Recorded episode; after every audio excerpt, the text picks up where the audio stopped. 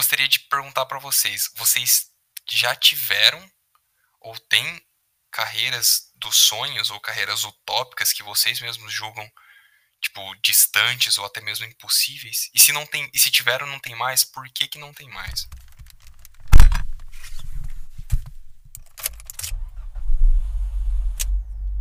Travessia Sexta, Encruzilhadas. Eu sou o Lucas e sempre houve um caminho só. Eu sou o Matheus e eu sempre achei que tinha um caminho só. Eu sou o João e eu me pego perguntando se eu deveria ter entrado naquela saída lá atrás. E como quem está no cerne das aflições hoje é o Matheus, que puxou o assunto, por favor, dê a partida aí, cara. Que tô curioso para ver onde a gente vai parar. Bom, é, eu queria começar então só fazendo essa introdução, né? Essa contextualização. Eu, desde mais novo, antes do. Na época do colegial, né? Eu tinha. Tava bem perdido em relação à carreira, sabe? O que, que eu devia fazer, o que, que eu queria fazer, o que, que eu deveria fazer. E eu me peguei assim, pensando do mesmo jeito que eu tenho infinitos hobbies, infinitos gostos, né? Eu me peguei pensando que eu gosto de muitas áreas diferentes do conhecimento. E isso dificultou muito a minha escolha de carreira. Que é algo que preciso confessar que eu questiono até hoje. Onde, por exemplo, eu já me já me peguei pensando em fazer vestibular para física, para matemática, para medicina, para ciências sociais, hum, biomedicina, que foi o que eu acabei fazendo. E eu acho que tinha mais. Eu falei história? Se não falei. Não, não falou ainda. Então, história também. Eu acho que tinha mais coisa ainda. E então, nesse leque todo é, gigante, vamos colocar assim, de opções, esse enorme leque de opções, eu às vezes fico pensando se eu escolhi o caminho certo. Eu tenho um exemplo bom em casa, onde meu irmão fez. tá fazendo a terceira faculdade, porque ele não se encontrou nas duas primeiras. E agora que ele realmente se achou. E eu fico pensando se por acaso eu não deveria ter feito algo parecido. E aí eu queria saber de vocês, quando a vida direciona vocês até uma encruzilhada, vocês, como vocês escolhem esses caminhos e vocês ainda acreditam que existe um retorno? Ah, cara, eu não acho que assim exista retorno porque você não vai voltar no tempo, né? Mas assim, eu larguei direito, daí eu larguei linguística e eu fui fazer literatura só porque assim, o, o meu critério era eu preciso por questões familiares me formar em alguma coisa e eu, a única coisa que eu quero assim garantida assim para a vida é que ninguém fique me mandando fazer as coisas. Então seria a última coisa que eu faria porque alguém me mandou fazer. Mas aí, assim, nisso tudo eu escrevi, queria escrever e tal, e eu fui tentar fazer, não cinema, mas audiovisual, eu, queria muito trabalhar com audiovisual, e não fechava curso em Londrina, não, não fechava matéria, e quando eu voltei de Florianópolis tinha, mas lá eu tava fazendo letras e não deu para eu ficar lá, voltei, e daí eu falei, ah, eu vou só fazer letras aqui, e é isso aí, depois eu me viro na vida, assim. E, por exemplo, um amigo que se formou comigo, ele se formou com 30 anos em letras. Ele tinha feito história, depois ele trabalhava numa loja, ele estava sendo promovido a gerente lá, e assim, ele podia viver tranquilamente com aquilo. Isso aqui ele foi fazer, e assim, se é um exemplo ou não, é a experiência dele, uma pessoa bem diferente, mas vai, vai do que você quer para a vida, assim. O meu se resume a sempre houve um caminho só, porque eu, eu sempre soube o que eu queria fazer e eu só não tinha coragem de, de fazer, né? Que até tem até solilóquio, ah, eu artista, é, que é o mais difícil para mim, foi fazer as pazes com o fato que eu quero ser escritor e agora eu sou, publico, mas não quer dizer muita coisa. Se eu tivesse feito direito, eu ia estar tá fazendo estágio ia estar tá ganhando menos, provavelmente, do que eu ganho hoje. Ainda ia ter que estar na casa do meu pai, por aí vai. E, assim, uma diferença material não teria, não seria grande, assim. Só o, o prestígio muda, né? E vai o quanto de esforço você quer fazer. Se você pega um caminho que é, assim, traçado já e, e, comum, por exemplo, se eu tivesse fazendo mestrado, como era, era né, para eu fazer, é, eu teria a segurança, entre aspas, muito, muito, entre aspas, de ter uma bolsa, mas assim, eu ia ter a perspectiva de exatamente para onde, eu ia, onde eu ia parar, sabe? E agora eu não tenho nada, assim. Agora eu criei um apoia que você pode ajudar, é o apoia.se barra Anonimatos e eu tenho que fazer esses plugins malucos e pedir ajuda de gente que eu nem conheço e falar e mostrar o meu trabalho pra gente que nunca nem me viu. Assim, e tipo, agora a gente vê o podcast, tem gente ouvindo, sei lá, tem gente ouvindo da Espanha. Agora a gente tem um ouvinte da Espanha, da Alemanha. Tipo, eu não sei quem é que tá parado lá, mas agradeço as pessoas darem audiência e acharem legal o que a gente tá fazendo, mas sei lá, para mim, no final das contas, sempre a única opção foi essa, e eu não consigo pensar que eu vou fazer um retorno, assim. Acho que se eu for continuar, for, por exemplo, for fazer alguma coisa no sentido mais formal, eu faria mestrado só porque é uma maneira de ir seguindo em frente, porque eu teria que seguir em frente de alguma maneira. Mas acho que no final das contas eu sou artista aqui e eu vou fazer o que eu faço da vida e vou fazendo bico enquanto eu tiver que fazer bico para fazer o que eu quero. E, mas é desesperador, assim. Por exemplo, quando eu saí do direito, por mais que sendo primo mais novo, assim, não tinha grandes expectativas para mim nem nada, mas ao mesmo tempo tinham expectativas de que eu fosse alguém, sabe? E largar direito para fazer letras é o primeiro passo no caminho de que as pessoas vão considerar você não vai ser ninguém, né? Então, meio que isso, assim, é, foi mais foi mais um dilema moral do que assim, prático, para mim, pelo menos. Você comentou que você, entre aspas, sempre viu que tinha um caminho só, mas quando que você teve a realização desse único caminho? Ah, tipo, a realização, realização, eu, eu sabia. Eu tenho o, o livro que eu terminei de passar limpo, essa desgraça que eu fiquei falando nos 15 solilóquios de teste que da, da, da temporada zerinho agora.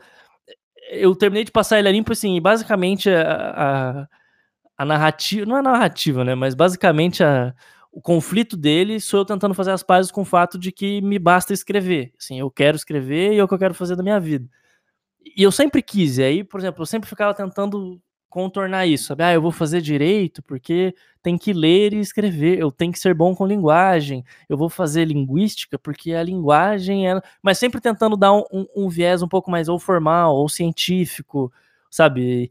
Essa ideia. Até eu fazer as pazes com o fato de que, assim, as instituições são instituições e elas são convencionais, e isso é tudo que eu não quero para minha vida, assim. E não sei, aí é meio que fazer as pazes, porque a única parte difícil, de verdade, tipo assim, o, o trabalho é difícil porque você trabalha, trabalha, trabalha, você não ganha, né? A única coisa que eu faço que me dá dinheiro é revisão e, e tradução acadêmica, mas é, escrever, escrever, que é tipo o que eu faço a maior parte do tempo, não dá dinheiro, assim. Tô publicando um livro de graça, sabe? Eu publiquei o livro na Amazon, vendi um exemplar pro irmão do Matheus. Então, e, tipo eu assim. Eu comprei é, também, eu. Mas não recebi ainda. tá de graça no, na, no site, mas assim, quem quiser ajudar, compra lá e agradeço. Mas assim, o mais difícil é, é falar isso. Falar assim, ah, gente, pros, pros seus padrões eu sou um derrotado, sabe? E é meio isso. Que pros meus padrões, a maioria das pessoas é derrotada, sabe? Então, faz, é mais fazer as pazes com as expectativas das pessoas do que as suas próprias expectativas. Na minha experiência foi isso. Quando eu percebi que, assim, eu, eu não quero ser como essas pessoas que me impõem isso aqui. E aí eu consegui simplesmente falar assim: ah, eu vou pegar esse dinheiro que eu tenho aqui, que eu tava, sei lá, guardando para fazer curso de análise de marketing, sabe? Tipo, não, eu não quero ser marqueteiro, tipo, fazer as pazes com isso. Eu tava no último estágio da, da seleção lá e eu eu desisti um dia antes de eu receber o e-mail que eu tava sendo chamado. E aí foi, foi um marco, assim, até no livro isso é um marco. E eu ah, consegui desistir a tempo, sabe, de ter um valor, porque, tipo, desistir depois de ser chamado para mim ia ser, tipo, ah, eu consegui, mas, sei. Para mim é, é, isso, assim, eu me sinto até meio bobo falando, porque, tipo, não é um grande dilema quando você fala dele, assim, tipo, três minutos, mas para mim foi, os últimos, sei lá, seis anos foram conturbados bastante por isso. E mas deu certo, tô aqui. Só queria fazer um adendo que eu acho que nenhum dilema é realmente grande pela perspectiva de quem não tá vivendo ele naquele momento, velho. Pois Mas é, é só isso. eu, eu apoio essa fala, compartilhando que eu sou um, um caso diferente do Lucas, assim. Me sinto até um pouco envergonhado dele contando a história dele aí. E aí eu viro e falo assim, ah, eu sou o contrário, eu sou o que tá no, dentro de todos os... Abaixou a cabeça pra todas as expectativas da sociedade. E aí... É, respondendo, respondendo a pergunta do, do Matheus. A minha trajetória até hoje foi de jogar a- o meu destino no vento, ver pra onde que dá, ver pra onde que vai, e por sorte conseguir me adaptar e cair em alguma coisa que eu gosto. É, isso começa inclusive desde o curso que eu escolhi fazer no meu ensino superior. Eu me matriculei em ciência da computação porque os meus dois amigos que fizeram o terceirão junto comigo, eram os meus amigos mais próximos, eles se matricularam em ciência da computação. Aí eu virei e falei assim: ah, também vou. Me matriculei, passei, fiz, me formei. O meu estágio, que depois se transformou no meu trabalho, eu fui fazer o processo seletivo, foi o único processo seletivo que eu fiz na minha vida. Eu fui, fiz, falaram que eu mandei bem, e aí lá a moça perguntou, tipo, ó, a gente tem é, duas, duas op- oportunidades de vaga. Uma é na área de software e outra na área de produto. Aí eu perguntei, qual que é a diferença? Ela falou assim, ah, a diferença é que você combina mais com o produto, porque você fala bem, conversa bem. Eu falei, ah, beleza, eu quero essa então. Eu topei, tipo, ali na hora, nem sabia que produto era essa área. E aí, quando eu comecei a fazer o estágio, descobri que eu curtia e me adaptei bem. E aí agora é a minha carreira há dois anos e meio. E eu gosto bastante dela. Então, assim, eu- tudo que envolve a minha vida profissional foi uma série de coisas tipo: ah, tô me apresentando isso? Beleza. Foi sempre a primeira coisa de tudo, sabe? O primeiro curso que apareceu na minha frente, é, a faculdade que eu fiz foi, foi o único vestibular que eu fiz. Eu fiz o primeiro processo seletivo que apareceu na minha frente e eu aceitei a primeira vaga que me foi oferecida. Em todos esses casos, eu tive é, a percepção de ter tirado o bilhete dourado em cada um deles. Porque sempre foram coisas que as pessoas tiveram orgulho de mim, a sociedade demonstrou ter orgulho, tipo, uau, que bom que você já conseguiu sair da faculdade empregado, que bom que você já passou na faculdade pública no terceiro ano, não sei o que, não sei o que.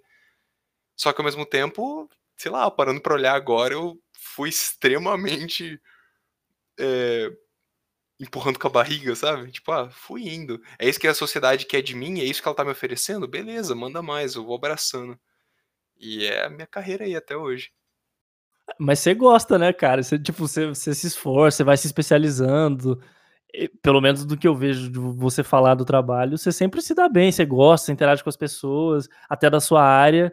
Assim, você não é o cara hardcore de programação, mas você gosta do assunto, assim. A, a ideia que eu tenho é essa, pelo menos. É, a a ideia é que parece que por mais que você foi apresentado e você aceitou, não parece que foi uma situação que foi empurrado com a barriga e que você se conformou com o que apareceu. Pois é. Às vezes você, não sei, pode ser que outras oportunidades tenham aparecido, mas você não deu a, a mesma importância, porque eram coisas que não te. Porque, por exemplo, a própria parte de software foi apresentada para você. E você escolheu a parte de produto. É, sim. Tem, tem algumas pequenas nuances, mas ainda assim volta porque eu falei do bilhete dourado, sabe? Eu tive a sorte de que todas as coisas que eu aceitei de primeira foram coisas que eu gostei. É, eu não sei até que ponto isso é realmente sorte. e até que ponto é simplesmente a minha capacidade meio um pouco um pouco síndrome de Poliana, assim, de tipo sempre ver o lado bom nas coisas, assim, uau, consegui essa carreira, adoro ela já. Não sei até que ponto. E aí e aí ter seguido esses caminhos de primeira, assim, sempre sempre escolhendo a primeira curva, sempre, sempre, sempre. Isso me faz pensar em na minha fala que eu disse lá no começo, né, na introdução, tipo, ah, eu me pego pensando se eu deveria ter aproveitado uma saída na estrada quando ela apareceu. Hoje em dia eu me pergunto isso, né? Se eu não tivesse aceitado a primeira oportunidade, se eu tivesse feito igual o Lucas fez e falar assim, não, recusei essa expectativa que a sociedade tem do meu, do meu valor, da minha virtude, porque eu quero olhar para outras coisas também, né? E aí eu, eu me pego perguntando essas coisas, porque foi uma realidade bem, bem é, direta, bem reta para frente. Primeira parada. É, mas assim, eu queria saber de você, você escolheu não seguir carreira acadêmica, né? Porque na sua área você podia estar fazendo pesquisa e eventualmente se tornar um professor, um doutor. E tipo, e é meio que, que acho que a aflição do Matheus vai chegando nisso, assim. Porque por exemplo, tá numa empresa, às vezes tem a ideia de fazer parte de uma equipe, por mais que você seja empregado, mas pelo menos do, do que o Matheus vai já adiantou pra gente, tá num, num, eu não quero frasear isso de uma maneira que seja muito agressiva, mas assim, tá no, numa posição de subserviência, numa posição de escravidão. Não, escravidão é muito forte. É, a gente vai arranjar é problema, é, mas. Não tô nem aí. tá bom. Mas tá nessa, nessa, nessa posição assim de, de opressão. Tipo, você tá sendo oprimido, e não é porque você, tipo, está abaixo a pessoa, mas é porque tudo, tudo é feito para parecer que você tá recebendo um favor, sabe? Tipo, você não recebe uma bolsa porque você conseguiu e porque sua pesquisa tem valor. Tipo, agradeça a Deus que você conseguiu essa bolsa. Tipo, agradeça a Deus que ainda tem bolsa. Agradeça a Deus que essa bolsa não foi cortada. E, tipo, esse tipo de experiência, você não pode, tipo, ah, agradeça a Deus que você está recebendo seu salário, sabe? Tipo, pô, se você vai trabalhar de graça, você tenta achar outro emprego, sei lá. Tô tentando frasear de uma maneira bem light para o Matheus não ficar muito mais agravado que ele já tá, mas por exemplo, opções de mestrado você teria para fazer, não teria, João? Teria, tive, teria, tive e tenho. Só que agora vocês vão ter um gostinho da minha superficialidade quando se trata de carreira. A minha linha de pensamento no final da faculdade foi o seguinte: nossa, que saco fazer o TCC. Se eu seguir a área acadêmica, eu vou ter que fazer isso mais vezes. Ah, então não quero. E é isso. Aí eu fui para a empresa. ah, mano, tá certo. eu, por exemplo, fa fazer, fazer. Eu tenho o mesmo problema do Matheus. Fazer a pesquisa, eu, eu gosto. Por exemplo, eu, eu, fiz meu, eu terminei meu TCC com um ano de antecedência. Eu sou esse cara, tá ligado? E li muito mais do que precisava. Porque eu, eu tava gostando, tipo, falei, nossa, isso é uma, isso é uma experiência universitária maneira. Tipo, isso aqui não é eu ler um livro, apresentar um seminário, e sei lá. É, eu, eu não vou começar a falar da faculdade, que eu já vou ficar irritado também. Mas, enfim, eu gostei de fazer as pesquisas, eu gostava de fazer os trabalhos, eu gostava de fazer iniciação científica. E algumas eu fiz só por causa do, do, da bolsa, mas, tipo, era legal fazer a pesquisa, assim. O, o que não é legal é você ter que preencher um papel que vai pro fulano, aí vai chamar o fulano que é amigo da professora, que é amiga da fulana, aí ela, ela não tem nada a ver com a área, daí ela não leu o trabalho inteiro, ou não sei o quê, e aí, tipo, esse tipo de coisa ia consumir minha alma, que é tipo assim, se, se vai fazer, faz direito. E eu sei que os professores são altamente sobrecarregados e que a estrutura inteira é toda cagada, mas é, para mim era muito frustrante assim. a ideia de fazer mestrado, eu por muitas vezes, por exemplo, a meta do, do Apoia-se, a meta zero, assim, para largar a maior parte das revisões e tal, é R$ 1.500. R$ 1.500 seria uma bolsa de mestrado, aqui em Londrina, pelo menos. E, e, era meio isso que eu tinha na cabeça, né? Nesse livro que eu terminei de passar limpo, no início do ano, eu tava. Lembra, Matheus, que eu ia para São Paulo fazer, uhum. fazer mestrado de tradução em latim e tal. E, e aí eu percebi que eu resolvi, eu tive a ideia, já, nossa, eu tive essa ideia do nada de fazer mestrado em latim. Eu, tipo, já tava, me formei, peguei meu diploma, falei, ah, nunca mais vou pisar na universidade. Daí deu, tipo, uns dois meses, eu tive uma conversa com meu pai, assim, e aí eu senti uma pressão E aí na semana seguinte eu tive, de repente, a ideia genial de fazer um mestrado em latim. Porque assim, na minha área, para ele, que tipo, meu pai não assim, ele lia quando era criança, mas não lê, ele não, tem acesso aos meus textos. Quando ele pega uma coisa, ele fala, pô, cara, faz uns textos com umas palavras mais fáceis, não sei o que, para tirar onda, falar, oh, meu filho é inteligente. Mas é, é difícil a comunicação, então para ele a única coisa que ele consegue ver do, do que eu sei, que tem um valor assim, uau, que ele pode falar para os outros, é falar que eu sei latim, sabe? Então, para ele, eu ser um acadêmico de latim seria uma coisa incrível. A sociedade, nossa, ia super me dar valor. Que é uma mentira. Não tem nem na universidade de latim serve para nada.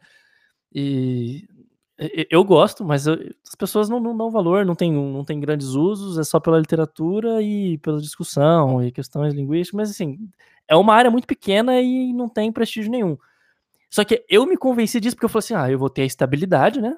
Vou estar ó, dois mil reais, mil e quinhentos reais em São Paulo, dá para viver tranquilo.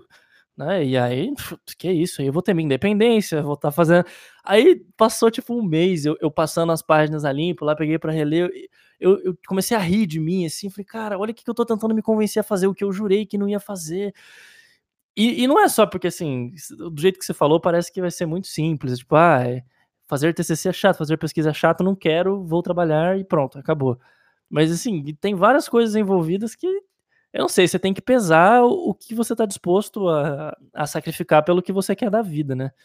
E eu não, não, sacrifico minha paz de espírito. Assim, não que também fazer o que eu faço seja super tranquilo de lidar, porque eu tenho que fazer o, a revisão, eu tenho que ficar negociando com o cliente. Quando você vai usar a plataforma online, então, de, de tradução, eu, ano passado traduzi uns negócios de marketing, aí você tem que, você tem que ficar negociando o valor a preço de banana, com direto com a pessoa, então você perde um tempão do dia negociando o valor, tipo, já, você já tá fazendo mais barato só para não ficar parado o dia inteiro sem traduzir nada.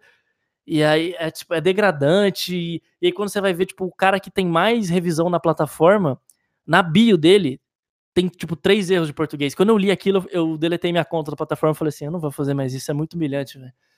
E aí eu fui falar, vou entrar numa agência de marketing. Daí até eu consegui me convencer, eu falei assim, não, eu tenho que ser escritor, eu vou fazer os bicos que eu preciso, mas com isso em mente, assim, sabe? E tá dando certo, de início tá dando certo. Mas é, é, não é tão compensador financeiramente. A academia só é. só vale a pena se você realmente estiver ciente do que, que você tá abrindo mão, sabe? Questão de saúde mental, física e qualquer outra coisa aí que dena da pessoa. Então, acaba sendo até era mais, né? Hoje em dia a gente, pelo menos onde eu trabalho, vê que tem bem menos gente entrando. Mas era sempre realmente esse porto seguro de tipo, ah, não sei o que, que dá para fazer agora, vamos fazer um mestrado, doutorado, né? E uma coisa que eu fiquei curioso com tudo isso foi a questão do que uma frase que você falou, Lucas, que é o que eu quero fazer. E aí entra numa dúvida que eu tenho.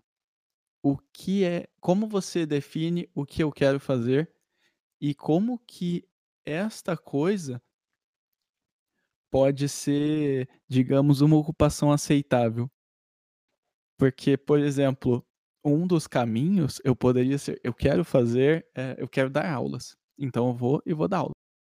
Agora, o meu outro caminho, e eu seria pago por isso, né? Tudo na, na mais humilde situação.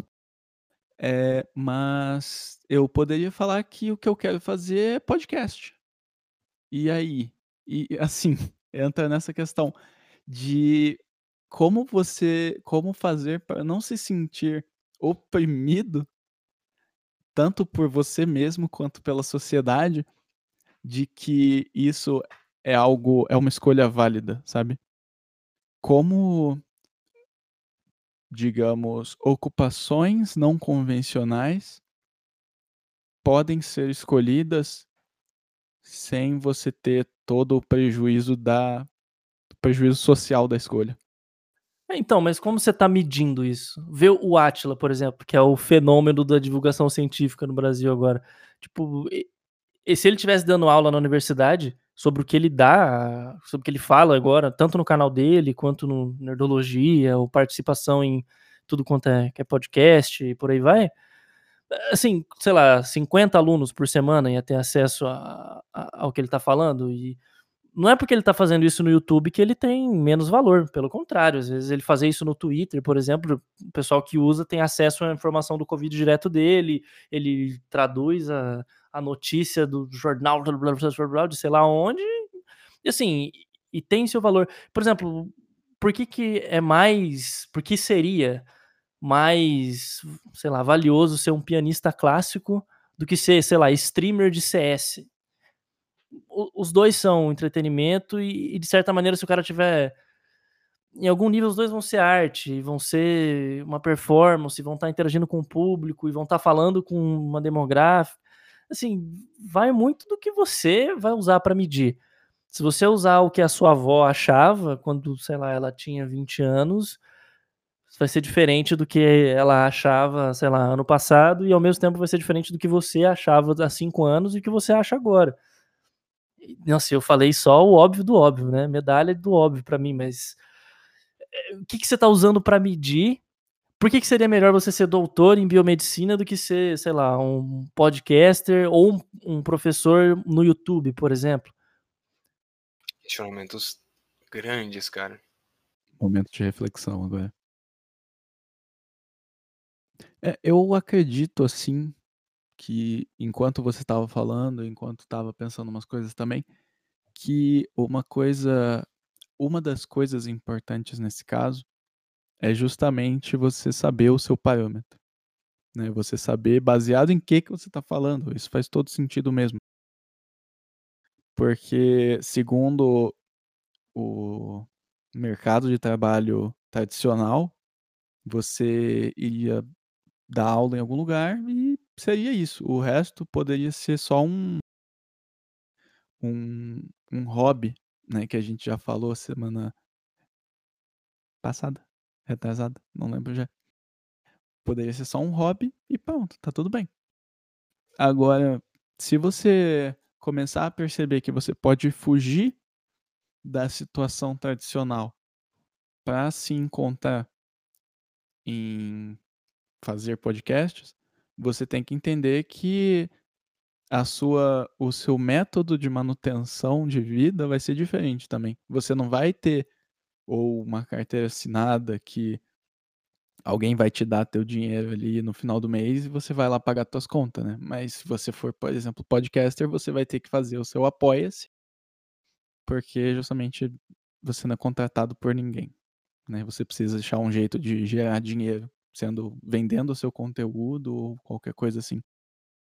Então, talvez na verdade, uma das questões, além dos parâmetros, seja essa quebra das condições tradicionais de trabalho.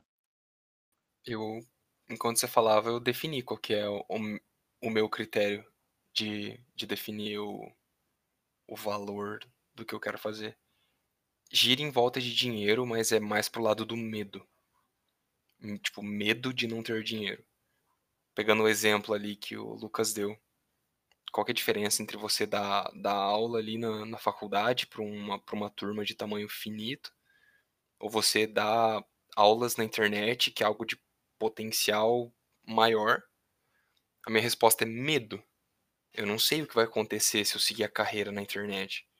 Eu do jeito que eu sou, eu provavelmente ou iria abraçar a primeira das duas que aparecer na minha frente, ou então eu iria para para que parece mais estável, sabe?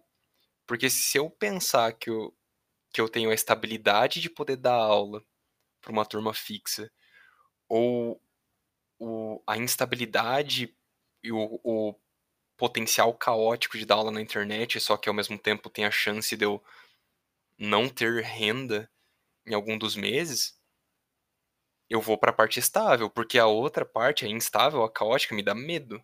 Eu não, não quero sentir esse, esse medo. Segunda parada. Ó, oh, sobre isso, trouxe. Elas estavam no outro quarto ouvindo a travessia terceira. E o que, que sua mãe dizia quanto à escolha de carreira e, e tudo mais? A minha mãe dizia que não se deve procurar por uma profissão, Você tem que escolher primeiro, antes de escolher sua profissão, um estilo de vida. Você tem que saber o que, que você quer fazer, no sentido mais essencial. Então, é o que vai estar com você todos os dias. Tem que pensar, por exemplo, como você, que horas você quer acordar, onde que você quer estar. É, coisas assim, um pouco mais. Não são superficiais, são essenciais. Materiais até? Materiais, é, mas é que elas vão fazer. É o mais importante da sua vida. A sua profissão, o que você vai fazer para ganhar dinheiro, ela pode ser sempre adaptada e pode ser construída em cima do que realmente importa para você. Apresente-se agora, você tem que dizer, É. eu sou. Aí você fala Ah. seu nome e você tem que dizer algo acerca de encruzilhada.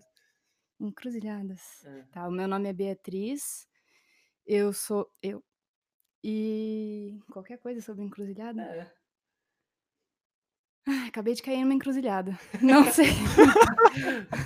Perfeito, É perfeito. Muito obrigado, muito obrigado. Obrigado, Beatriz. Depois você põe a sonoplastia aí de palmas, por favor. Beleza, beleza. Só porque eu, eu lembrei disso, a gente, eu cito essa história lá no início, num dos primeiros solilóquios, e aí eu falei assim: ah, peraí, ela tá aqui em casa hoje, eu já chamei ela, ela tava ouvindo a travessia e essa a ilustríssima participando aqui do, da travessia hoje. É legal que isso que ela falou vai bem com o que você disse mais cedo, de o que você gosta, o que você quer fazer, né? Talvez seja essa questão, ou mais uma questão aí que eu coloco, de que você não pode levar o seu trabalho como o que você quer fazer, mas o que te possibilita financeiramente a fazer o que você quer fazer. Você quer escrever seus textos? Beleza. E como que você vai fazer isso? Fazendo as suas revisões, ah, as correções e tudo mais, né? Acho que isso volta até na questão dos hobbies, onde você se desprende dessa dessa talvez romantização do trabalho, de que você tem que amar o seu trabalho e fazer o que você ama. Sim, é, assim, pra mim, do ponto de vista assim, primordial no estilo de vida, é eu quero ter filhos dos quais eu vou participar da vida, que eu vou estar em casa pra almoçar com eles, sabe? Então, pra mim, nunca seria satisfatório ser professor que tem que viajar pra dar aula em outra cidade, sei lá, quatro vezes por semana, ou se- sei lá, esse tipo de coisa pra mim não cabe na vida, assim, nunca coube e eu, não ia querer estar chegando em casa todo dia, meia-noite. E é claro que assim, a gente diz isso aqui, mas a gente também não, não escolhe de início como é que vai ser o nosso horário de trabalho. A própria Beatriz, ela tem que perguntar todo dia se no dia seguinte ela entra às sete ou entra às nove da manhã e que horas ela sai e por aí vai. Mas assim, no cerne da coisa, assim, a gente almeja chegar em tal ponto. E começou outra faculdade, começou outra faculdade agora e tudo para tentar mudar o foco das coisas, né? E o difícil é isso, assim, eu, por exemplo, se eu, se eu conseguir, no meu caso até, eu podia muito bem conseguir, sei lá, um trabalho de recepcionista de hotel, para mim seria mais proveitoso, porque eu poderia ler mais, eu poderia escrever mais e eu teria horários muito mais saudáveis do que eu ter que às vezes estar revisando domingo o texto de, de um, sei lá, uma dissertação que a pessoa atrasou um capítulo, entrou em desespero total e ela já fechou comigo, dela me manda sábado de manhã e eu vou ter que ficar o meu final de semana inteira corrigindo um, um texto dela porque ela não se programou direito, sabe? Só que, tipo, é, é um- tipo, eu já aceitei e é um dinheiro com o qual eu tô contando para pro final do mês, assim. E esse tipo de, de coisa. Só que eu ainda me convenço a fazer isso porque eu quero estar fazendo alguma coisa com texto, assim.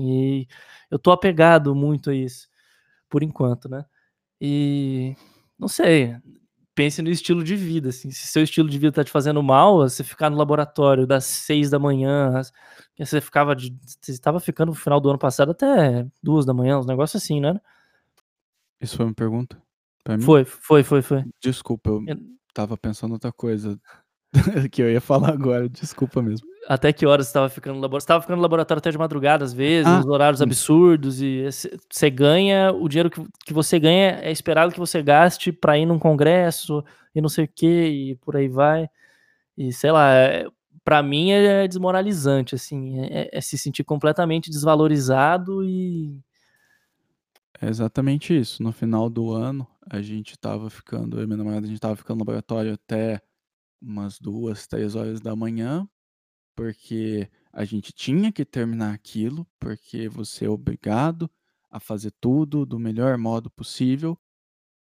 E para receber aquela bolsa de valor fixo e depois levar esse trabalho que você se matou para um congresso onde a inscrição é dependendo do congresso é o valor de uma bolsa inteira.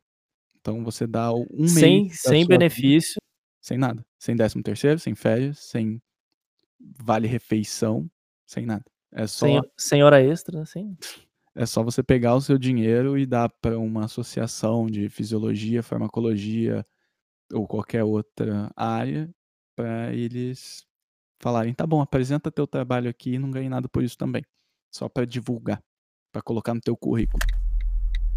Terceira parada. Uma coisa que eu queria puxar aqui, puxar não, talvez até voltar um pouco, é que hoje mesmo estava conversando com meu irmão e ele tinha acabado de ouvir o último, é, o último travessia sobre hobbies. Então acabei de descobrir que é dois travessias atrás. E ele veio me perguntar qual a diferença para mim entre hobby, quando que um hobby deixa de ser hobby e vira um trabalho. Eu tenho o caso da minha mãe, por exemplo. Minha mãe trabalha, minha mãe faz lá seus plantões durante a semana. E à noite, quando ela chega em casa, ou no fim de semana, ela sobe lá para o quartinho que a gente tem e fica costurando os patchwork dela, que começou como um hobby. Ela viu que queria algum, algum hobby, alguma coisa, uma distração, um passatempo, e foi fazer. Pegou gosto, tá fazendo o tempo todo, e agora ela tá vendendo. Ela vende essas, essas peças. Quem quiser uma já fala comigo aí. Mas a questão é, a- em qual momento isso deixaria de ser um hobby para ela e viraria um trabalho? Aí volta nessa questão de você ter que fazer suas coisas porque você quer, você fazer o que você quer ou você tá fazendo porque é seu trabalho. Gostaria de começar falando que pra mim essas coisas não são mutuamente exclusivas. Você pode ter as duas coisas ao mesmo tempo. Só que eu acho que se você consegue ter essas duas coisas ao mesmo tempo, é, você é muito corajoso e ou é sortudo. Porque é complicado. É, volta naquele, naquele rolê de você encontrar o seu propósito, né? Sim, é, eu acredito até que assim, é o jeito que as coisas estão evoluindo é, é uma coisa muito interessante, onde ela faz uma coisa que ela gosta para viver, ela trabalha, e ela começou com um hobby, começou a fazer uma coisa que ela queria fazer, e assim, ganhando dinheiro com isso. Agora, um dia ela poderia parar de trabalhar com o que ela trabalha atualmente. Talvez fosse até essa questão de você, de novo, tá fazendo um trabalho só para te proporcionar fazer o que você quer, dando a segurança de você não ficar sem a sua renda, porque você já criou um caminho de estabilidade até lá. Ah, então a gente tá considerando trabalho aquilo que dá dinheiro e aí eu tenho um problema com isso que no final das contas, assim, por exemplo, se, se ela estivesse fazendo patchwork e não tivesse vendendo nenhum e ganhando dinheiro, de- deixaria instantaneamente de ser trabalho, mesmo que ela estivesse fazendo a mesma quantidade, só não estivesse vendendo. Porque daí todo mundo adora citar, por exemplo, ah, Kafka escrevia, é, aquelas histórias mal contadas de que ah, fulano escrevia, mas ele não publicava, e ele escondeu, e ele foi póstumo, tipo, ele lia os textos dele em bar vienense, em café vienense e tudo mais, mas, assim, para todos os efeitos, ele não era escritor profissional, ele escrevia, mas ele é conhecido como escritor. E, tipo, ele não, ele não deixa de ser escritor porque ele não fazia isso para pagar as contas dele, sabe? E tô usando esse exemplo porque é o primeiro que sempre me vem à cabeça. E se a gente for usar o critério do trabalho, gerar dinheiro, gerar valor, né? A geração de valor hoje em dia, esses negócios, eu acho que limita muito, sim. Você vai ficar, com certeza, sei lá, preso a isso. O, ao mesmo tempo, eu vejo de onde a pergunta do seu irmão veio. Pra mim, é bem claro a divisão entre trabalho e hobby. Acho que eu comentei sobre isso em algumas travessias anteriores. E você pergunta pra mim e fala assim: João, você gosta do seu trabalho? Gosto, pra caramba. Inclusive, exerço ele de vez em quando fora do meu horário de trabalho e invisto tempo me aperfeiçoando em volta dele. Agora, se você perguntar pra mim, se eu tivesse a oportunidade de não precisar trabalhar, eu trabalharia? Não. Não trabalharia. Porque hoje em dia o meu hobby é bem diferente do meu trabalho. Se eu pudesse ficar o dia inteiro exercendo os meus hobbies de jogar videogame, jogar RPG de mesa, praticar artes marciais e fazer qualquer outra coisa que eu gosto de fazer no meu tempo livre, eu total deixaria de trabalhar e não sentiria. Eu acho que eu não sentiria falta do meu trabalho, não. Em múltiplos aspectos, assim. Então, quando, quando essa pergunta é levantada, né, qual é a diferença entre hobby e trabalho, isso é a primeira coisa que vem na minha mente. Eu só não considero isso uma, uma realidade, uma verdade, porque eu sei que existem pessoas aí por fora que essa, é, hobby e trabalho tá conciliado para ela e, e essas pessoas respiram isso, né? A, a, quem elas são tá fortemente conectado ao trabalho delas, que ao mesmo tempo é o hobby. Então tá conectado ao hobby. Aí a gente ainda é bem excepcional nesse aspecto, porque nenhum de nós tem uma, uma, uma carreira, por exemplo, de. Talvez a academia, no aspecto do Matheus, seja o que mais se aproxime de um influencer, né? Porque é o seu perfil que vale mais do que o que você faz necessariamente, né? Vale mais o quantos. quantos não tem likes no Lattes, né? Mas vale mais quantos. O seu, no- o seu desculpa, o seu index H, o Age Index, para quem quiser, é o quanto você é citado nos seus artigos científicos. Vale muito mais esse número do que o, seu trabalho, a qualidade do seu trabalho em si. E é o, minha maior frustração, às vezes, de, de revisar. E até na graduação, quando tinha que pegar para ler alguma, alguma dissertação, que era assim, em 95 páginas de resenha e 15 páginas de, de análise, sabe? De, de novo conhecimento, né? muito entre aspas.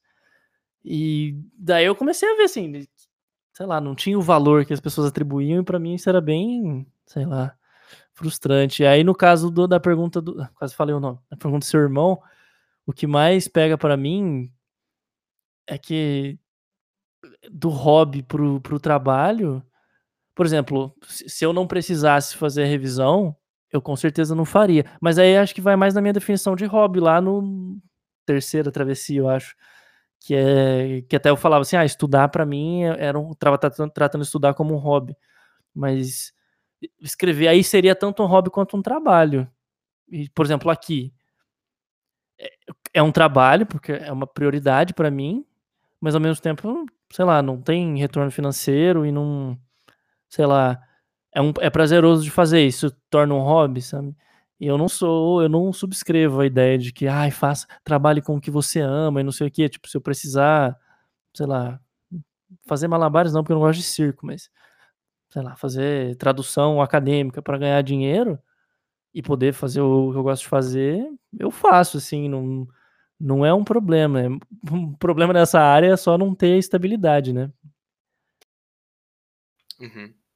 O, o que eu tava, tava lembrando aqui agora também é que não tem aquele rolê de que algo é considerado profissional se você tem remuneração. Eu, eu lembro que eu tava me perguntando isso quando eu tava vendo lá um, um cara que ele joga RPG na internet, ele streama, né? Ele faz transmissão ao vivo da, da mesa que ele joga e eles ganham uma grana preta com isso. E aí perguntaram pra ele, né, qual que é a sua profissão?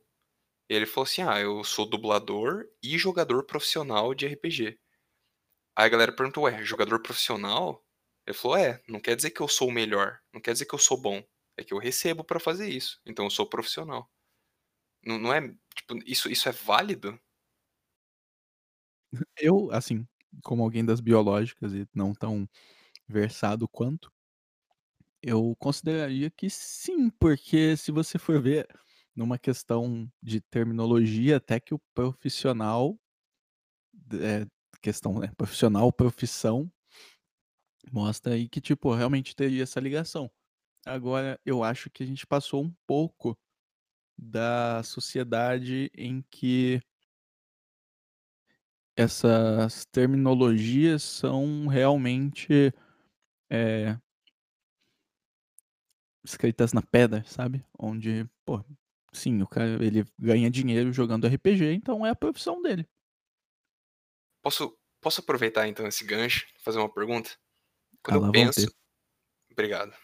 Quando eu penso num cara que se auto-intitula jogador profissional de RPG, isso pra mim é uma carreira utópica. Tipo, é uma carreira dos sonhos. Uma pessoa a cada 500 milhões tem a oportunidade de fazer uma coisa dessa.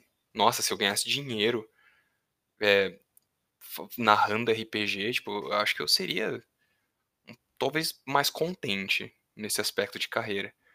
E aí, gostaria de perguntar pra vocês, vocês já tiveram ou têm carreiras dos sonhos ou carreiras utópicas que vocês mesmos julgam tipo distantes ou até mesmo impossíveis? E se não tem, e se tiveram não tem mais, por que que não tem mais? Quarta parada. Mas eu tô nela agora, assim. tipo, É que- é o que eu falei, assim. Eu tô fazendo exatamente o que eu quero estar fazendo. A diferença é que não paga o suficiente. E assim, e aí eu sempre fico pensando suficientemente bem. Tipo, se eu começo a ganhar, sei lá, passa a meta do Apoia-se, eu vou querer botar microfone profissional na mesa de vocês, sabe? Daí, tipo, acaba se tornando uma coisa assim, vai ser, vai ser profissional na mesma medida em que tô bem equipado, mas não, não vai mudar o, o que a coisa é, sabe? E sei Galera, lá, é, aí. é pra ganhar, pra conseguir o microfone em breve, né? Não, mas acho que assim, pra mim a única coisa que mudaria seria ter não um- uma formalização, nem nem público, porque de certa maneira no, no relevo agora tá começando a se formar isso pra mim, mas por exemplo, eu tô, tô com um livro de filosofia saindo lá. E aí, o que eu tô tentando conversar com o editor agora é, é que eu consiga ter, tipo, base pra eu. Porque assim, eu já tenho mais livro escrito e eu quero lançar, sei lá, dois livros por ano, sabe? E aí, pra mim, assim, o tópico seria eu conseguir fazer isso numa editora que eu conheço o trabalho e, e, por exemplo, eu não vou ficar dando nome de editoras assim, mas tem editoras que eu gosto muito aqui e que são assim do, do meu nicho, assim, que é, é mais com referência filosófica e meio, sei lá, metamodernista, se for, for dizer assim. Mas aqui não, não é de gênero, assim, não é uma literatura de gênero, é literatura de, de estilo, estilo no sentido estilo literário, assim, não que eu sou estiloso. Mas pra mim seria isso, assim, é ter, ter essa carreira formalizada. Eu ter que ir lá, eu vou lançar o livro, tipo, dois meses por ano eu lanço o livro, daí eu vou lá, eu participo do circuito, sei lá o quê, faço isso, aí eu volto pra casa, continuo os podcasts, adianto X aqui, X lá. Mas pra mim é isso, assim, não preciso mais que isso, não. Eu acho que isso entra bastante com o que você. De novo, desculpa bater nessa tecla, mas de fa- você tá fazendo o que você quer fazer, né? Não é assim. Você tá fazendo as atividades que, que você quer, que você tem prazer em fazer, e meio que quase independente do valor financeiro dela. Você tá bem desligado dessa proposta de que trabalho tem que ser todo baseado na remuneração. E qual é a sua carreira utópica, Matheus? Onde, onde que você se enxerga assim, tipo, Olha. nossa, isso aqui é dos sonhos, hein? Eu não sei, hein, bicho. É uma muito boa pergunta, uma pergunta muito boa. Mas Então fala a hum. primeira que veio na cabeça. Nossa, eu não sei. Fazer review de hotel. Porque deve ser da hora. Ganhar dinheiro pra ficar viajando e fazendo review de hotel. Não sei. Eu- Ah, Isso foi a primeira coisa que passou na minha cabeça, mas pode ser que eu achasse uma bosta depois de pensar cinco minutos. Cara, e se, eu, e se eu te falasse que eu já vi um vídeo de um cara na internet que a profissão dele é meio que isso, ele é consultor de hospitalidade. Pô, existe a Mauri Júnior, gente, até hoje, ele tá vivo, eu acho. A profissão do cara é basicamente isso: é review de festa, review de hotel, é review de, sei lá. Pois não, é, não- não isso- vou ofender ninguém, só review de, de eventos. Isso é uma coisa que, quando você falou da profissão dos sonhos, falou do, do mestre de RPG, é, vai bastante de uma questão de você não. Como eu posso dizer? Se você generalizar um pouco mais a profissão, você vê o que, que ela realmente é, sabe? A profissão dos sonhos do cara que é, é mestre de RPG de mesa, ele tá fazendo, produzindo conteúdo as pessoas assistirem. Por mais que são plataformas diferentes, qual que é a diferença entre o YouTube e a Globo, sabe?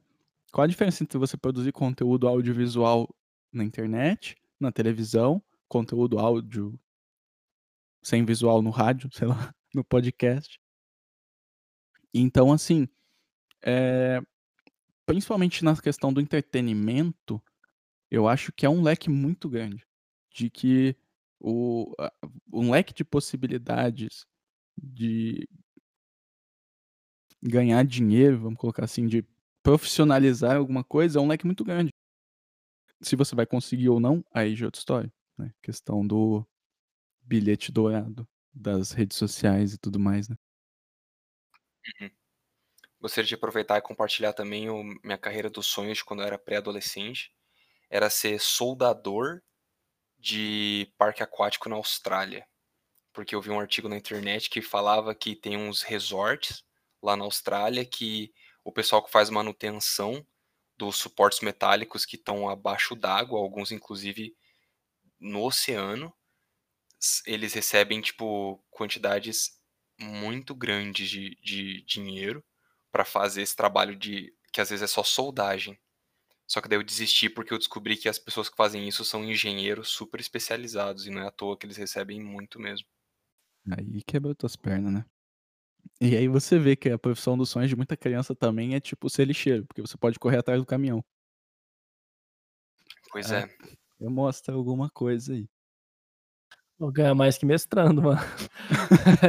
mas, mas. Põe a música trecho do Naruto aí, favor. é, muito trabalho, cara. Sinto muito. Eu poluí o carro aqui. Pera, é real isso? É real, é real. É, mano, o concurso, o concurso para lixeiro, se não me engano, em São Paulo, você precisava saber inglês e espanhol, cara. De Cara, concorrido não- que era. Eu não sabia disso, real. E, e tem teste físico, inclusive, obviamente, né? Ninguém desmerecendo, claro, a profissão de lixeiro, gente. Pelo Não, é Deus. foda pra caralho. Você tipo, fica correndo, velho, e mexendo. Ah, sei lá, é difícil, mano. E é, é fixo, né? Tá em emprego público, Uhum, por aí é. vai. Mas enfim, João, qual a sua carreira utópica atual? Já que você descobriu que não dá mais pra ser soldador surfista no, na Austrália. Criador de conteúdo. Abstraindo bastante pro que o Matheus falou, né? Tipo, ah, qual que é a diferença entre conteúdo na internet, na televisão? Eu diria que é criador de conteúdo. Eu eu só não consigo apontar pra qual, sabe? Se, se, se seria algo mais é, nerd, tipo streamer de jogo, né? É, como que seria isso no português? Um, alguém que faz transmissão ao vivo de, de jogos eletrônicos. Um vagabundo. Não, desculpa. é, Fica não jogando. Tem muito nome pra isso. Não, mas é, chama de streamer mesmo. E é, não sei se seria algo mais assim, tipo streamer de, de videogame, ou então seria algo assim, um, uma referência no- na minha profissão atual, né, em design de experiência de usuário, ser um palestrante. Que pra mim um palestrante também é um criador de conteúdo. Eu vejo gente que tem carreira desse jeito. Eu imagino que qualquer coisa dessas, que é eu só vou apresentar o meu expertise no assunto, já, já é pra mim, tipo, dos sonhos, assim, sabe? Cara, quanto a isso, justamente por causa desse episódio hoje de manhã, eu tava 5 e meia da manhã lá, eu fui pesquisar rotina de streamer profissional. E, nem cara grande, assim, eu peguei um cara que joga LOL e ele joga com um boneco chamado Aurelion Sol, que é tipo o pior boneco do jogo. E eu, e eu queria ver, assim, porque eu falei, mano, esse cara é, é jogador profissional eu quero ver os horários dele e tal. E, e ele fala também que, tipo, ele saiu do exército e ele foi trabalhar numa concessionária da Peugeot e aí, um dia, ele ganhou, agora como streamer, ele ganhou mais do que ele ganhou um mês na concessionária da Peugeot. Ele ganhava, sei lá, uns 1.200, 1.400 na época, era um negócio assim. E aí, eu fui ver, tipo, quantas horas ele faz por dia, né? Então ele falou: ah, o mês tem, tem 30 dias, eu vou fazer, sei lá, umas 26 strings por, por mês. Quer dizer, tipo, ele vai ter uns 4. Ele falou de 23 a 26. Então, que às vezes ele se dá uma folga. Mas aí, sem exceção, das 8 até as 18, acho que ele às vezes dá um intervalo para almoço, o cara fica lá, tipo assim, é trabalho, o cara tá fazendo isso ativamente. E não é todo dia que ele vai estar tá super se divertindo jogando o jogo lá e e, tipo, é trabalho, por mais que seja o que ele gosta de fazer e ele seja compensado por isso, é trabalho e ele teve que ficar fazendo isso um tempão quase como se fosse um estágio, porque ele teve que gastar um tempão da vida dele ficando bom no jogo, antes dele pensar em trabalhar com isso. Aí ele começou a fazer isso oito horas por dia sem ganhar nada, por sei lá, eu não lembro quanto tempo ele falou, mas acho que pelo menos um ano, uns seis meses, ele ficou fazendo isso todo dia. E até que ele começou a ganhar, sei lá, mil reais por mês e eventualmente agora ele consegue pagar as contas, da, pagar a escolinha do filho dele, coisa assim. E é surreal, cara, porque, tipo, ele é um cara que, sei lá, tem 30 anos, ou beirando 30 anos, e ele joga jogo profissionalmente 8 horas por dia. E assim, é, é muito mais trabalho, por exemplo, do que às vezes você carimbar papel no fórum, sabe? Uns negócios assim. Eu tô pegando um pouco no pé na galera do direito, não tô desmerecendo, assim, só tô dizendo que às, às vezes é muito mais puxado, porque assim, todo dia que ele ligar o computador, ele vai ter que estar tá fazendo o stream, não é todo dia que vai ter gente pedindo documentação ou qualquer coisa do tipo. E, por exemplo, quando você imagina a criação de conteúdo, que sobre isso é até curioso pensar que não, vou pular depois eu falo isso. Mas criação de conteúdo. O que, que você imagina disso, porque vocês dois acabaram indo para isso e eu, obviamente, né, tô aqui, mas o Matheus quer, quer coisa da aula ou talvez divulgar ciência. E o João quer a coisa do jogo, entretenimento, mas tipo com com é que do jeito que você fala, João, faz parecer que você não tem valores e que você não é uma pessoa que tem ideais assim. Mas, por exemplo, se você estiver jogando algum jogo, não sei o que, você vai falar de veganismo eventualmente, ou vai falar sei lá, de, de boa postura, talvez, e de, sei lá, uso de pronomes e, bom, direitos humanos, qualquer coisa do tipo. Sim, sim. Eu, eu não sei se tem pergunta além disso. Eu acho que é até um atrativo, né? Quando a pessoa tá lá e, assim, enquanto você se diverte, você tá ouvindo coisas, tipo, interessantes em relação a outros aspectos, né? Quando eu penso nisso de criação de conteúdo, não é nem tanto o conteúdo em si, é mais porque eu tenho facilidade e gosto de apresentar coisas. E aí eu ia apresentar e eu ia ganhar dinheiro fazendo isso. Hoje mesmo, antes de vir gravar o podcast, fiz uma apresentação ali, que a apresentação durou meia hora, abri para perguntas, durou mais meia hora de pergunta. E foi tipo, para mim foi extremamente confortável. Eu não, não tive nenhuma dificuldade de fazer isso. Gostei tanto de apresentar quanto de responder as perguntas das pessoas se eu fizesse isso em larga escala, imagino que eu não ficaria tão confortável assim, mas imagino que eu sairia tão bem quanto. Já participei de evento com palestrantes da minha área e já, e já tiveram várias vezes que eu vi é, aquela designer muito foda da Holanda que trabalha para aquela startup famosa, unicórnio. Tipo, sei lá, dá um exemplo aqui, iFood, né? Não desmerecendo o trabalho da designer, mas, tipo, ela tinha aquela vida que muitas pessoas idealizam, né? Tipo, trabalha na Europa e ganha bastante, entra às nove, sai às cinco, e isso só quando ela quer, porque na verdade ela ganha mais dinheiro fazendo palestra. E aí, eu, quando eu vi ela apresentando lá no evento renomado de São Paulo, ela fazia a mesma coisa que eu faço. É, eu, a minha profissão, é, eu me sinto tão polido quanto ela. E aí eu falei assim: ah, a diferença entre eu e ela é que ela já construiu um portfólio de apresentação. E eu não. E aí, se eu fizesse o que ela faz, ganhando a nota preta que ela ganha fazendo isso, é minha carreira dos sonhos, é isso aí. Então, não é nem tanto conteúdo. É mais, tipo, poder apresentar. Humilde, humilde. Só morar na Holanda, como é que é? Não, tô brincando. Mas. Ah. Ah, cara, eu tô me sentindo muito básico nesse aqui, porque tô aqui, assim, é o que eu quero fazer, eu tô fazendo o que eu quero fazer gostaria de ganhar mais. Quer dizer, gostaria de ganhar alguma coisa de início, mas sei lá, eu não tô me incomodando por enquanto, assim. Eu, só me incomodo de ser às vezes maltratado porque o, o trabalho num trabalho, sei lá, de revisão às vezes é meio mal compreendido até e ter que lidar direto com o cliente é um saco, velho. Mas fora isso, sei lá, não tem muito. Tudo vai, vai ter um incômodo, então esses são toleráveis pra mim, assim. Os do Matheus, pra mim, são intragáveis, assim. É, eu, eu seria uma das pessoas tomando tarja preta se eu tivesse me obrigado a fazer mestrado. Cara, não, não se sinta simples. Porque eu, eu também me sinto comparado à sua realidade. Eu enxergo você como alguém que já tá ali com seu estilo de vida em sintonia com o que você faz, que é as pessoas rotulam como trabalho. E eu enxergo o meu caso como alguém que não teve coragem de fazer isso e o trabalho, na verdade, é um, um obstáculo no caminho para sintonizar o estilo de vida. Então, hum, tente não se sentir, se sentir simples, né? Mas, Matheus, você aí que, que o Lucas mencionou sobre as suas adversidades, o que, que você fala sobre isso? Não, eu só queria colocar antes que realmente você ganhou o seu. achou o seu bilhete dourado, cara. Se você tá feliz e confortável com o que você tá fazendo, você já tá muito na frente de quem ainda tá procurando. Eu. Bom, e respondendo a questão do Lucas, né? O que pra ele é intragável, pra mim é meio que obrigação. Porque eu também não.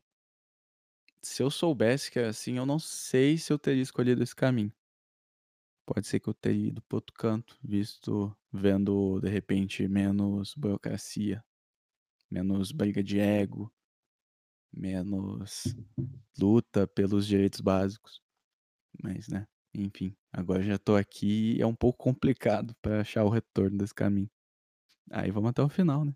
Vamos ver se melhora depois. Peraí, foi muito triste isso. Eu quero te perguntar se, se com o que você tem agora. Você tem um mestrado com prestígio, não tem nenhuma, tipo, não tem outras opções do que fazer e não tem. Sei lá, eu- tô, tá me dando um desesperozinho, assim, de imaginar que tipo, você tá numa situação horrível, tá agora ainda mais na pandemia, e vai tudo atrasar, e às vezes a pessoa vai te tirar o direito de, de bolsa, o direito de continuar fazendo a sua pesquisa, por causa, sei lá, de uma canetada que a pessoa tava. Ah, falou, você devia ter conseguido, fulaninho conseguiu. E, aí vai, vai ficando por isso mesmo, assim, sabe? Porque daí, tá, se você terminou o doutorado, você consegue ser professor. Se você passar em tal lugar e fazer não sei o que, ainda você vai ter que fazer um projeto de pesquisa a cada X dias e você vai ter que apresentar não sei o que lá.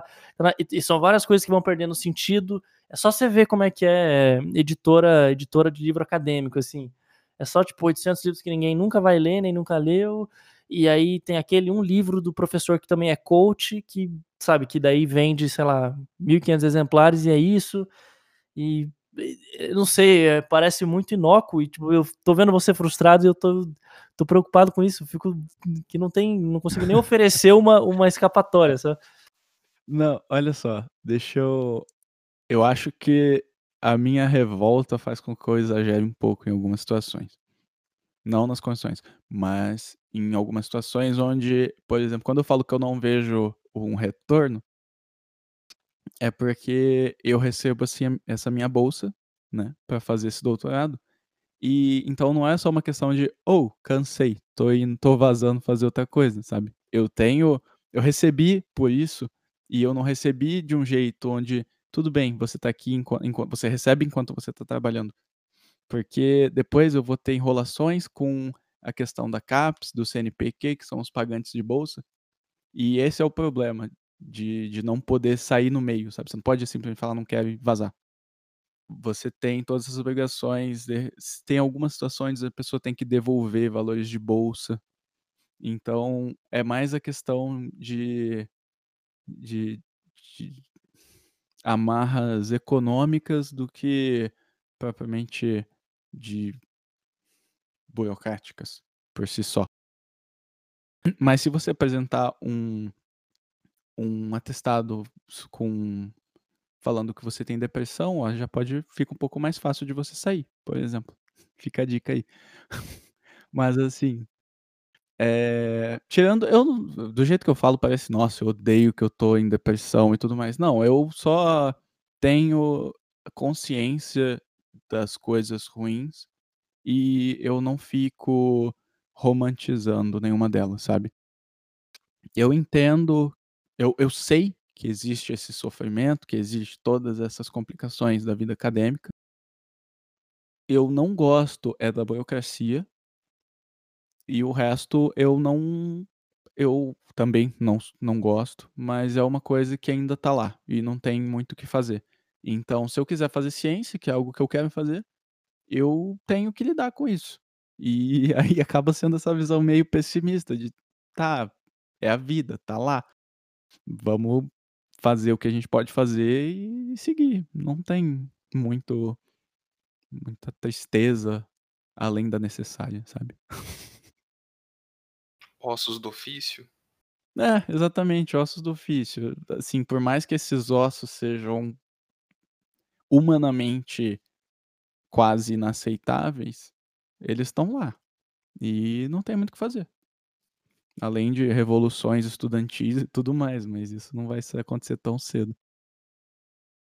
É, eu queria fazer um adendo também sobre as questões financeiras, que falando aqui, falando aqui, mas teve mês agora, estourou a pandemia, por exemplo, eu ia entrar para dar aula de inglês nu- numa escola, a escola fali- faliu não, mas ela deixou de abrir, porque era uma escola nova e tal, e começou a pandemia, daí a escola não abriu, é, eu tive, vendi minhas cartas, peguei dinheiro que eu tinha guardado para usar, pedi ajuda para minha mãe para pagar o aluguel, pra gente conseguir ter uma geladeira e parcelar e tal. Então, assim, eu tô numa situação em que eu ainda tenho a quem pedir ajuda, sabe? Mas eu, a gente sabe que muita gente não vai nem ter condição de, de ah, sei lá, o fato de ter uma bolsa, que às vezes falando do jeito que a gente fala, tipo, ah, eu vou pegar, vou pegar uma bolsa e vou me sentir oprimido, ah, é a bolsa. Tipo assim, eu, eu sei que soa, às vezes, como se estivesse desdenhando do, da bolsa em si ou da, da oportunidade, mas é que assim, no, no, no meu caso especificamente, eu tenho como correr esse risco, assim. Ainda é um risco, mas é um risco muito menor do que seria para muita gente. Então eu, eu tenho consciência disso. Eu só queria deixar isso claro porque, sei lá, tenho medo de soar assim, como se eu desconsiderasse isso, sabe? Eu desconsiderasse É, a, minha, a minha realidade e tal. De jeito nenhum, sabe? É, é mais uma questão. Quando eu reclamo, é mais uma questão de saber que justamente tem gente que depende dessa bolsa e exclusivamente dessa bolsa para viver. E, por exemplo, e a questão é que ela, essa bolsa tem um valor fixo da CAPES e CNPq de mestrado de R$ 1.500 do, e do CNPq de. Meu Deus. FAPESP. CAPES, não, CAPES e CNPq CNPq. de R$ 1.500 por mestrado e R$ 2.200 por doutorado. Isso, tava me enrolando nesses termos. Esse é o valor que você tem para uma bolsa. Eu não vou entrar nas FAPESP da vida porque são agências mais. é, são dos estados e elas podem variar. A FAPESP é um pouco mais alta, mas enfim. A, a nacional, né, que abrange todo o nosso país, é de 1.500 e 2.200. Aí o que, que acontece? A pessoa de- depende exclusivamente daquilo. Tá. E só que essa mesma pessoa, ela tá lá no laboratório de segunda a segunda, trabalhando das 8 à meia-noite. Enquanto aí, no caso, você começa a ver que essa, esse valor não é reajustado desde 2013, então a inflação vai batendo e a bolsa vai ficando para trás. Então, assim, o, o meu problema com a- essas bolsas é justamente esse, a falta de, de vontade das, das camadas superiores da sociedade, né, da política, de incentivar mesmo a pesquisa. A gente tem visto que tem diminuído o número de pessoas procurando é, pós-graduação e não é à toa, porque para você ter uma vida onde você é, não tem horário fixo, além da, das cobranças que vêm de dentro, é, fica cada dia menos atrativo, né? Essa bolsa que não te dá nenhum benefício. Sim. Reconhecemos nossos privilégios, mas vocês têm total direito, assim como qualquer pessoa, de levantar os obstáculos e as adversidades que vocês têm.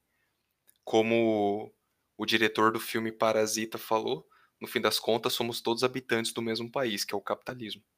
Então, é, não, não se preocupem muito com isso, na minha, na minha opinião.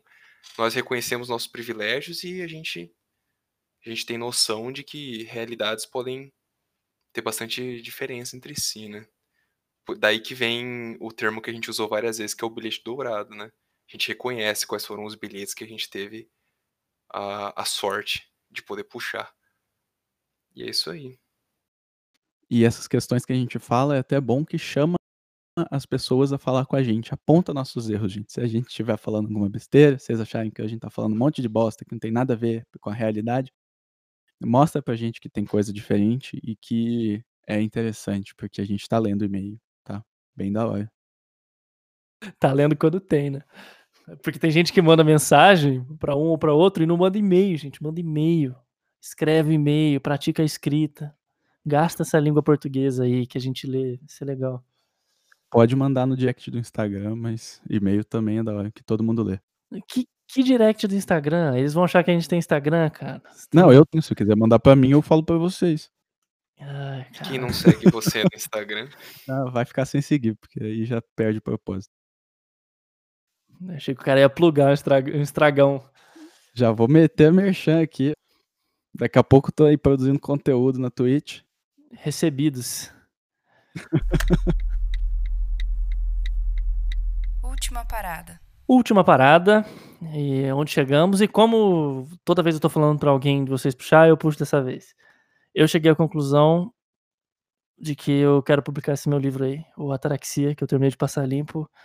Estou muito feliz. Eu sou escritor, gente. Ah, estou falando isso em voz alta. Cada vez eu tenho menos vergonha, cada vez eu preciso fazer menos menos pantomima, assim, para falar isso. Mas tô escrevendo. Se você quiser ler. Bom, vai no algumlucas.com, tem livro lá e depois eu plugo alguma coisa aí.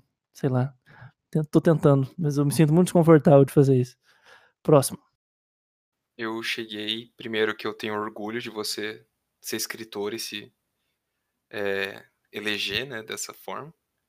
Também do Matheus tá aí conversando com a gente sobre essa parada da carreira dele. E eu tava pensando aqui ao longo da conversa que acho que tá na hora de eu explorar alguns horizontes aí, sem, sem muito receio, sem muita pressa, se, se possível, sem muito medo, e ver onde que dá. Aproveitar que, que por mais que eu tenha que seguir a jornada de trabalho obrigatória, eu ainda tenho um tempo além disso. Eu vou, vou pensar um pouco nisso. Eu estou saindo aqui um pouco um pouco otimista e um pouco animado. É bom, a gente é muito novo ainda para achar que o tempo acabou, né? Então talvez seja interessante. Te apoio totalmente, cara. Quiser criar um canal lá no, no YouTube, você me chama que a gente grava vídeo. e onde eu cheguei foi que, é, eu posso ser mais de uma coisa. Eu posso ser cientista e podcaster. Vamos ver quanto vai durar isso aqui, mas assim, Estou fazendo uma coisa que eu gosto e realmente a remuneração é uma coisa que tem que permitir que a gente faça o que a gente gosta. Como assim? Vamos ver quanto vai durar isso aqui, cara. Tem, não, você assinou, você assinou contrato comigo, cara. Contrato milionário. Não, vamos até onde até o fim, cara. Só que, né, às vezes acontecem coisas na vida. ah, tá. Eu vou plugar sem vergonhamente aqui. Se você quiser ler não, tem texto meu lá no algumlucas.com, mas está saindo no jornal Relevo, que eu sempre faço questão de, de divulgar aqui, no Animados Manifesto, no jornal Relevo, o jornal literário de Curitiba. Está saindo mensalmente um capítulos do meu ensaio Ider Ergo Sum, sou visto, logo existo, que é um ensaio de filosofia, um pouco lírico, sobre é, a presença das pessoas nas, nas redes sociais e essa, essas novas diretrizes de existir no mundo regido por imagens imagens técnicas, principalmente, e a expectativa do outro. E esse mês, especificamente de julho, não teve capítulo, por questões de paginação, mas vai ter no seguinte até dezembro, então é, tranquilo isso. E depois que ele terminar de sair lá, eu vou publicar ele em algum lugar, mesmo que seja pela Amazon direto no site mesmo, mas no site os capítulos que já foram lançados estão lá disponíveis. Então você pode ver bastante das minhas referências e por que eu acho muita coisa que eu acho. E fora isso, tem algumas traduções e eu acho que tem redirecionando para poema que foi publicado em tal lugar, coisa assim. E, bom, da minha parte é isso. Mas se você quiser falar com a gente em conjunto, sugestões e. É bom, e críticas e xingamentos também, a gente aceita, porque obviamente né, não é uma opção, se xingou a gente tem que aceitar. É, para onde que manda e-mail, João? Eu acho que manda para anonimatosmanifestos.gmail.com. Eu ouvi esses dias que, na verdade, é em anonimatosmanifestos.gmail.com. Mas não era anonimatosmanifestos.gmail.com? Pode ser. Acho que é esse. Cuidado para não confundir com o seu livro que está à venda na Amazon, como que as pessoas podem encontrar ele. Nossa, eu não sei o link de cabeça, mas pesquisa Xnunk lá. Mas ele tem de graça no meu site também, tá? Se você quiser, mas se você quiser ajudar, vai lá. E tem o apoia.se barra Anonimatos Manifestos. Que se você quiser ajudar mensalmente lá, de 5 a quantos reais você, você tiver disponível, muito gratos. Eventualmente, mais microfones profissionais aqui, plaquinha de som, a gente vai dando, vai dando jeito. E alguém mais tem alguma recomendação, alguma algum comentário, quer responder a, a, a sua amiga que deu sugestões? Eu queria eh, colocar aqui, aproveitar esse momento, né, já que você falou tanta coisa, de falar de um projeto que eu estou participando, né? Ainda é novo, tá, tá no começo ainda, não tem nem dois meses, mas é bem legal. Estou fazendo com dois amigos meus um podcast chamado Travessia. Quem quiser ouvir, tá? Só procurar lá no, no seu agregador de podcasts ou no Spotify que tá lá. Nossa, a gente tá muito tio, né, cara? Só falta a gente fazer piada do pavê. Enfim. muito tiozão esse mas tá tudo bem. Ah, mas, mas tudo bem, tudo bem, tudo bem. O importante é isso. A gente não tem nem 30 anos, viu, gente? Então, é brabeza. Isso aí que a gente tá coisa de tio. Ah, já que você comentou também, esse tema foi bem inspirado por uma amiga minha que me chamou no, no Instagram, a gente conversou bastante e ela trouxe bastante apontamentos aqui que eu trouxe aqui para o meio da conversa. Fica aí o patrocínio. Maneiro. Pensando em, em recomendações, já que a gente tá falando de carreira, eu acho que essa minha recomendação vai mais pra galera que tá num cenário parecido com o meu, trabalha pra empresa aí. É, nunca menosprezem o poder de um curso online no seu currículo. É, eu, andei conversando com líderes da empresa que eu trabalho, coordenadores, gerentes, e eu descobri que eles dão valor para pessoas que apresentam os cursos que fizeram no seu tempo livre colocam isso no currículo. Então, se você tem um pouco de receio se aquele curso na Udemy que você fez e você pagou apenas 5 reais vai fazer diferença ou não, é, vai fazer diferença sim. Então, a minha recomendação é para caso alguém aí esteja hesitando com isso e tá nesse cenário aí de mercado de trabalho, vá em frente, faça esses cursos e coloca no currículo. Vai ajudar, pelo menos do que eu tive de é, informação interna de lugares com a empresa que eu trabalho.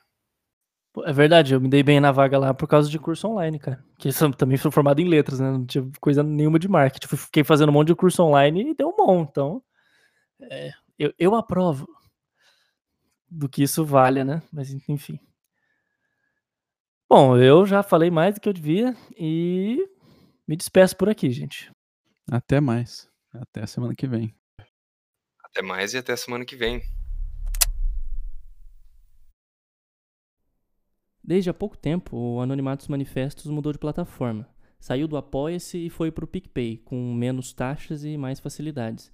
Então, se quiser ajudar mensalmente com R$ reais ou mais, basta procurar o arroba Anonimatos Manifestos no PicPay e assinar.